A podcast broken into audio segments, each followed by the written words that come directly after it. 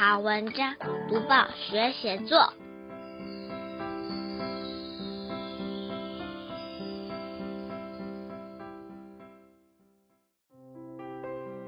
各位小朋友好，我是国语日报的林伟主编。今天的记叙文写的是游记，是去哪里游玩呢？新北市贡寮马岗渔港的潮间带，它是全台湾最东边的渔村。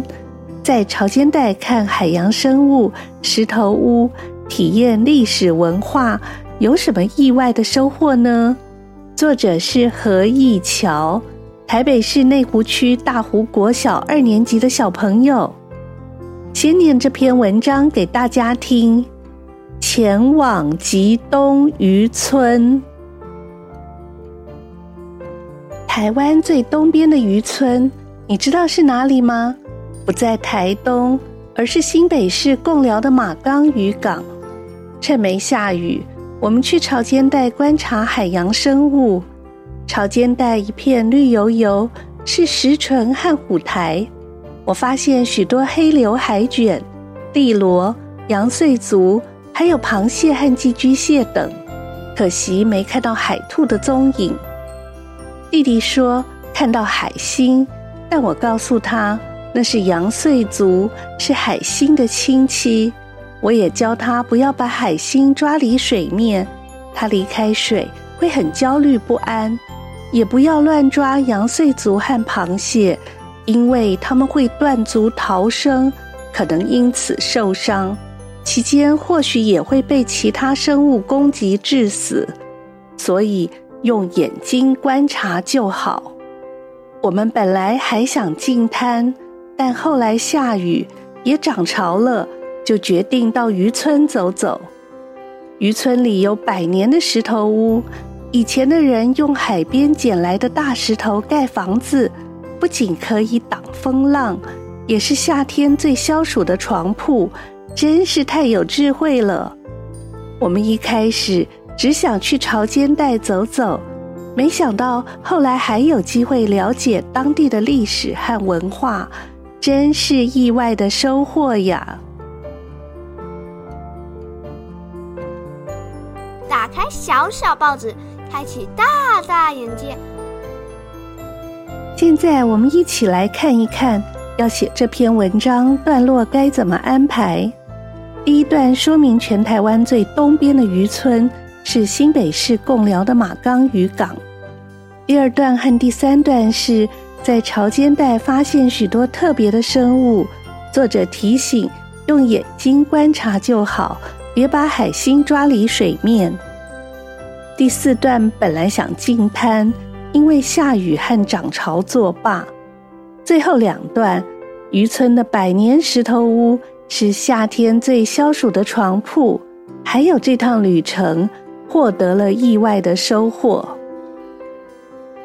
解析完每一段在写什么，现在我们一起来赏析。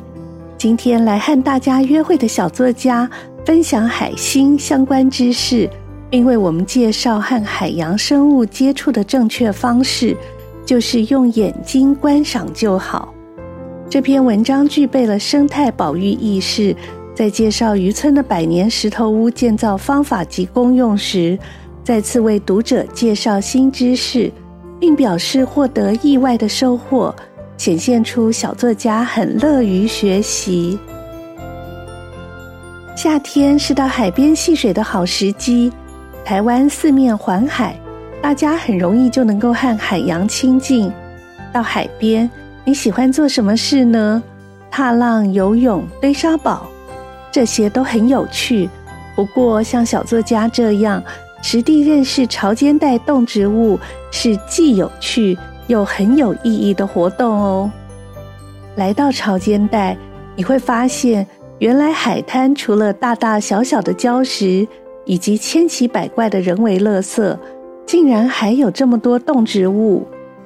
或许你会说，这些生物不用去海边看，书上或网络上的影片就看得到啦，而且不用花时间和力气找呢。才不一样呢！如果不是亲眼目睹，就不容易有直达心底的感受和感动。况且，只有你自己走访一趟，才会明白最真实的情况，才会知道，原来我生长的台湾就是这样一个地方啊！发现真实的台湾以后，也请你想一想，该怎么样让台湾的海景继续美丽。如果想让这趟潮间带之旅更加充实，你不妨和小作家一样，转个方向往陆地走。同样用眼睛仔细观察，看看和这片海洋这么靠近的人过什么样的生活。因为大海，他的生活看起来和你的有哪些不一样？于是你会发现，环境能改变人，人也能改变环境。不仅是潮间带，其实你的生活中处处有值得用眼睛观察的事情。多看看，多想想，生活自然会变得更有滋味。多读报，多开窍；早读报，早开窍；天天读报，不怕不开窍。要跟大家说一说什么写作的小技巧呢？这篇文章用了许多不一样的语气的写作技巧。在第一段，作者用设问法。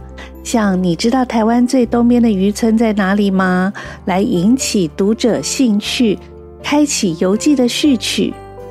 第四段、第五段、六段使用的是转折语气，就是他写的本来怎样怎样，后来怎样怎样，讲述形成改变的原因。说话的时候，言辞因为有了语气，而使表达更加丰富。语气独立使用的时候，可能是语速的快或慢，严厉或温和，表达不同的心意。当语气加上其他的表达变化，都会产生微妙的语义上的变化。例如是用了设问法，或者用了转折语气。说个林良爷爷写的给史努比的信里的有趣的故事。林良爷爷家里有一只会汪汪汪汪汪汪汪汪汪叫的狗，名字叫史努比。它除了会大叫，还会把前院子里漂亮的草地刨光。于是林良爷爷写信给他，语气上就是前头说道理，后头对狗提出疑问。我们人类跟你不同，我们把爱跟习。当做同一个观念来看待，爱他就要习他。你不同，你爱一样东西就要抓它、玩它、撕它、咬它，把它完全毁灭，才算完成了爱的表达。这就是你可恶的地方。我不懂，你既然爱一朵花，为什么就不能坐下来好好欣赏？为什么一定要把花揉碎了才称心？林良爷爷质问完狗以后，又劝史努比：“我知道你心中并不是没有爱，你爱我们，同时也爱麻雀。最近我常常看见你留饭喂麻雀，自己却躲在远处看。你让麻雀自由自在地从墙头、从门庭飘落，围着你的食盆，成为一个雀环。”叽叽喳喳的吃着你的中餐。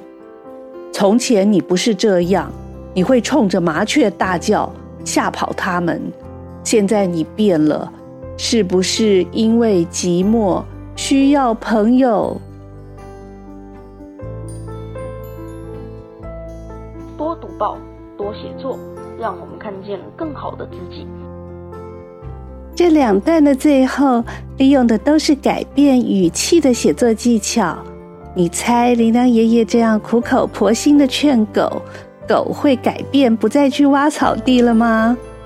说完林良爷爷给史努比的信里的有趣故事，也介绍完前往吉东渔村这篇文章，希望小朋友在写类似作文的时候，试试看也把改变语气的写作技巧应用上。鼓励小朋友写作文，可以用一种跟文字玩游戏的心情，多试试几种方法，让写作变得更有趣。我们下周一继续讨论其他文章主题和小技巧。你喜欢这篇文章吗？请你用相同的主题也来写写看。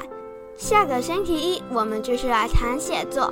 如果你想订国语日报，欢迎来到国语日报社网站订购。